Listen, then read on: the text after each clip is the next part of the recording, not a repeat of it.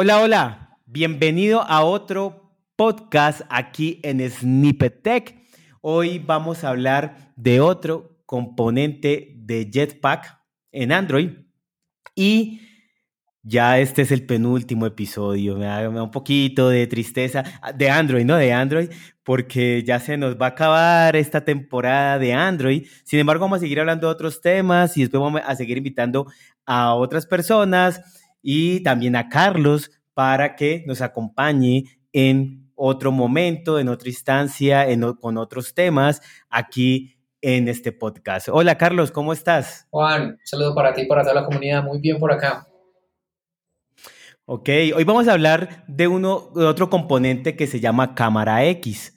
Y este componente pues nos va a ayudar a mejorar el desarrollo más fácil, el desarrollo cuando usamos la cámara, ya sea en bebida o no en bebida, solo para de pronto capturar imágenes.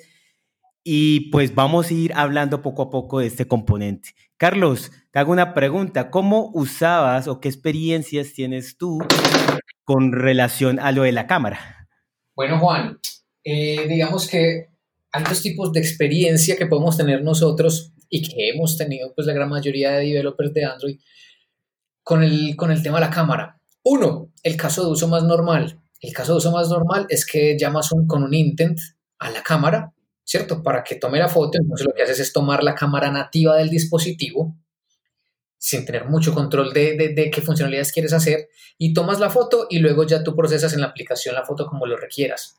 Y el otro caso es que dentro de tu aplicación tú tengas una cámara tipo Instagram, tipo TikTok, tipo eh, bueno, muchas de las... Estas, estas, aplicaciones sociales. Estas aplicaciones sociales que te permiten tomar la foto e inmediatamente te permiten dentro de la aplicación eh, aplicarle filtros, aplicarle templates, aplicarle efectos, aplicarle machine learning, aplicar una cantidad de cosas diferentes. Em, entonces ahí están los dos escenarios. Y digamos que entonces el componente de cámara X dentro de Jetpack se asemeja mucho más a este último caso de uso. Correcto nos ayuda a hacer este caso de uso de aplicaciones. Lastimosamente yo no he tenido una, pues digo lastimoso porque siempre me gusta como hacerlo y, poder aprender más, porque cada vez que uno hace una aplicación, tiene estos retos, pues aprende más. Pero no he tenido la oportunidad y como dices tú, eh, uno de los casos de uso es capturar la imagen y eso también lo permite cámara X, ¿no? De una forma sencilla que no es, o sea, un poco más sencillo, digo yo, que lo como lo hacíamos antes también. ¿no? Claro, Juan, es que la evolución se nota. La primera aplicación que yo tuve que implementar un tema de cámara particular, cámara personalizada, fue por allá como en el 2014, 2014, sí, 2013, 2014. Teníamos que tomar unas imágenes y teníamos que ofrecer unas posibilidades de, aplicar algunos eh, templates dentro de la imagen que tomabas. Entonces, si tomabas una imagen de un perrito, le podrías, si estamos en Navidad, ofrecíamos templates para ponerle la Navidad o para ponerle eh, según la época del año.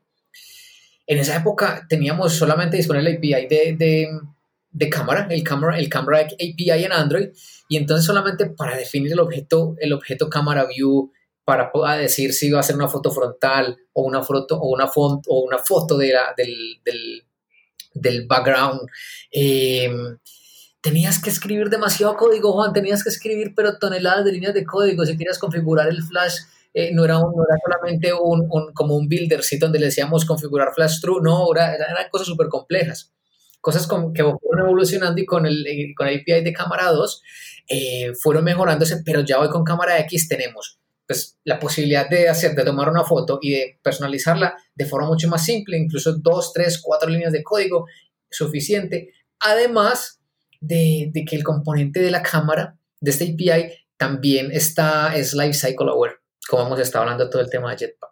Entonces, eh, lo que hacemos es cuando utilizar la cámara también con, con el, ese nuevo API de cámara X, es, es poderlo atachar al, al, al, ciclo de vida del, del, activity o del fragmento que, que le está llamando y nos evita eh, tener, uno, los leaks de memoria, dos, que se nos pierde el trabajo de una forma que no estamos controlando. Y tres, eh, permite adecuadamente presentarle al usuario final, eh, dependiendo del estado de, del ciclo de vida, la información que tengamos que presentar. Si ya tomó la, la foto o no, entonces presenta el preview. Si no la ha tomado, entonces le sigue mostrando eh, todo lo que está observando, más las opciones. Entonces es bueno, es, es una evolución que es súper interesante.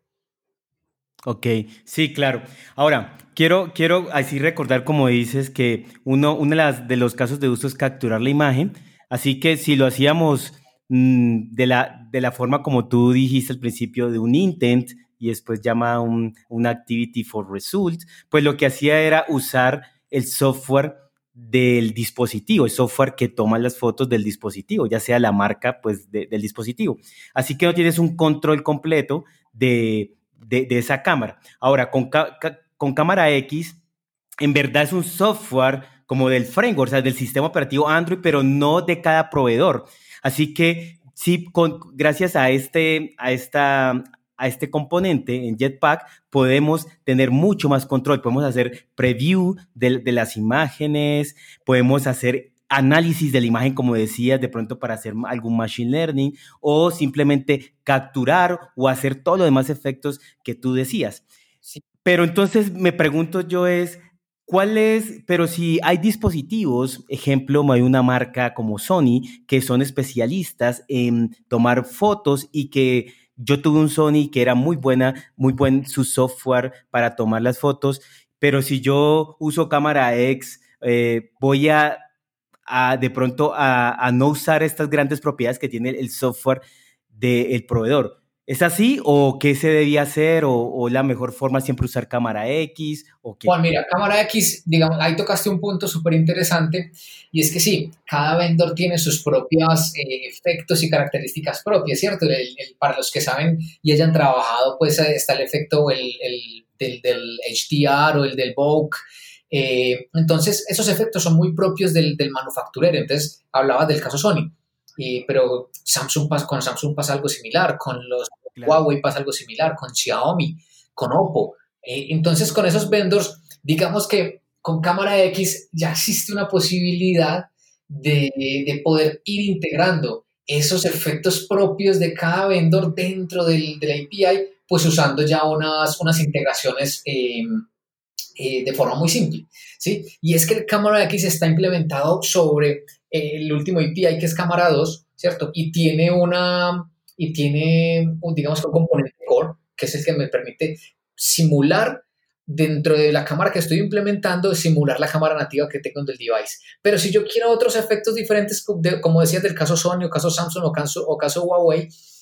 ya hay unos acuerdos donde ya podemos tener adicional un componente de extensiones, que es otra, que es otra, otra, otra, por decirlo así, otra librería, otro componente que podemos incluir dentro de, la, de nuestra implementación, ¿cierto?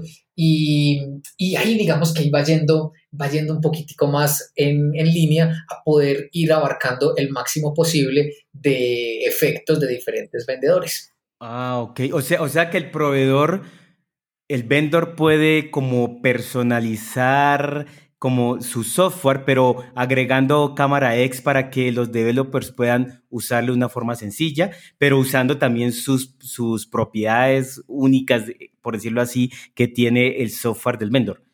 Algo así. Como un puente que se puede construir, algo así. Algo así. El vendor nos deja eh, disponibles las librerías y a través del framework Cámara X y el componente de extensiones podemos ir a conectarnos a esa librería, lo que tenga, lo que esté disponible y actualizado, vía OTA, eh, coger cuáles efectos podemos ir incluyendo dentro de las aplicaciones. Entonces, digamos que es una ventaja y, y, es un buen trabajo, sobre todo porque tienes que coordinar no solamente lo que estás haciendo con el API de cámara X, sino que tenés que también que estar atento y pendiente de lo que están haciendo los vendors con, con, las evoluciones de cámara. Claro. Ahora, de nuevo recalco algo, algo que dijiste que era consciente del ciclo de vida y eso es importante porque como ya puedes con cámara X, como decirlo así, embeber este el software para tomar las fotos, enviarlo en tu aplicación, pues puede pasar que si lo usas en un activity, un fragment, pues de pronto el usuario se sale o de pronto pasa algo, se pasa a otro fragmento, otra actividad. Entonces, el componente es capaz de poder detectar el ciclo de vida y de pronto no colapsar porque en ese momento habilitó el hardware para tomar la foto o algo así, ¿no? Efectivamente, efectivamente, Juan, sí. Y, y adicional, muchos comportamientos eh, estaban, eh, digamos que, o muchas implementaciones estaban solamente supeditadas como a los dispositivos que los developers estaban testeando. Es decir, cuando, tiene, cuando estás testeando eh, algún desarrollo, tienes, vos tenés disponible un, un, set de dispositivos físicos para ir probando la cámara muy limitado, ¿sí? Porque puede que tu compañía te provea un set amplio, pero no te va a abarcar como la gran mayoría del mercado, o, o un set de dispositivos muy limitado.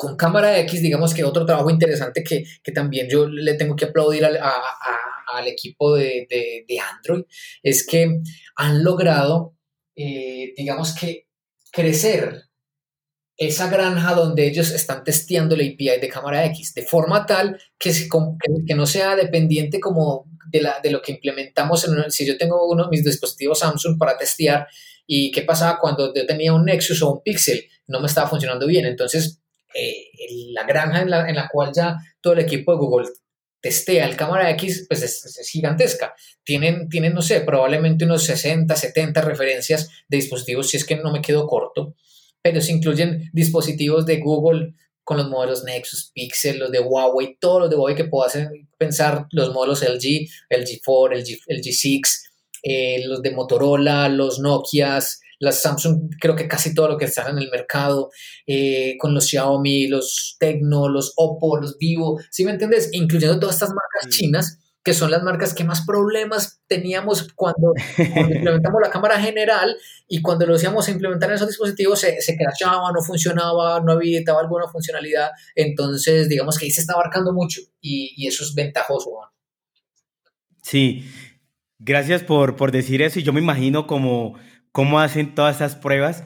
Y recuerdo un servicio, pues me imagino que pronto usarán el servicio de Tesla, de, de Firebase, que sirve para probar nuestra aplicación en varios dispositivos, varias marcas y varios modelos. Me imagino que usarán algo similar, pero, pero es una tarea muy compleja, creo yo, pero interesante porque, como dices tú, aplaudirle para poder darnos a, a los developers toda esta compatibilidad y no tengamos que pensar en ese tipo de cosas.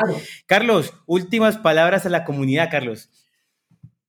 Bueno, cámara X es, digamos que es un, un, terreno poco explorado por mí y, supongo que por muchos de, de, nosotros que no nos toca constantemente tener ese tipo de, de, de, aplicaciones para implementar, pero, pero es interesante y hay que reconocer como el gran trabajo que se ha, que se ha venido adelantando. Yo, al principio alguien me preguntaba cuál era como de, los APIs que yo más eh, le tenía como mis respetos o me daba pereza trabajar con ellos y uno era el de la cámara, y el segundo era de geolocalización.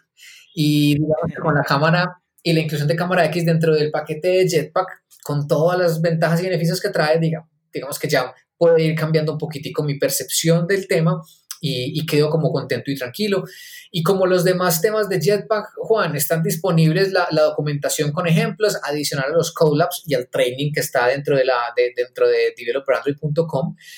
Entonces, bueno, tenemos con que jugar un rato y con qué curiosear y con qué, y con qué irnos dando cuenta de cositas nuevas. Claro.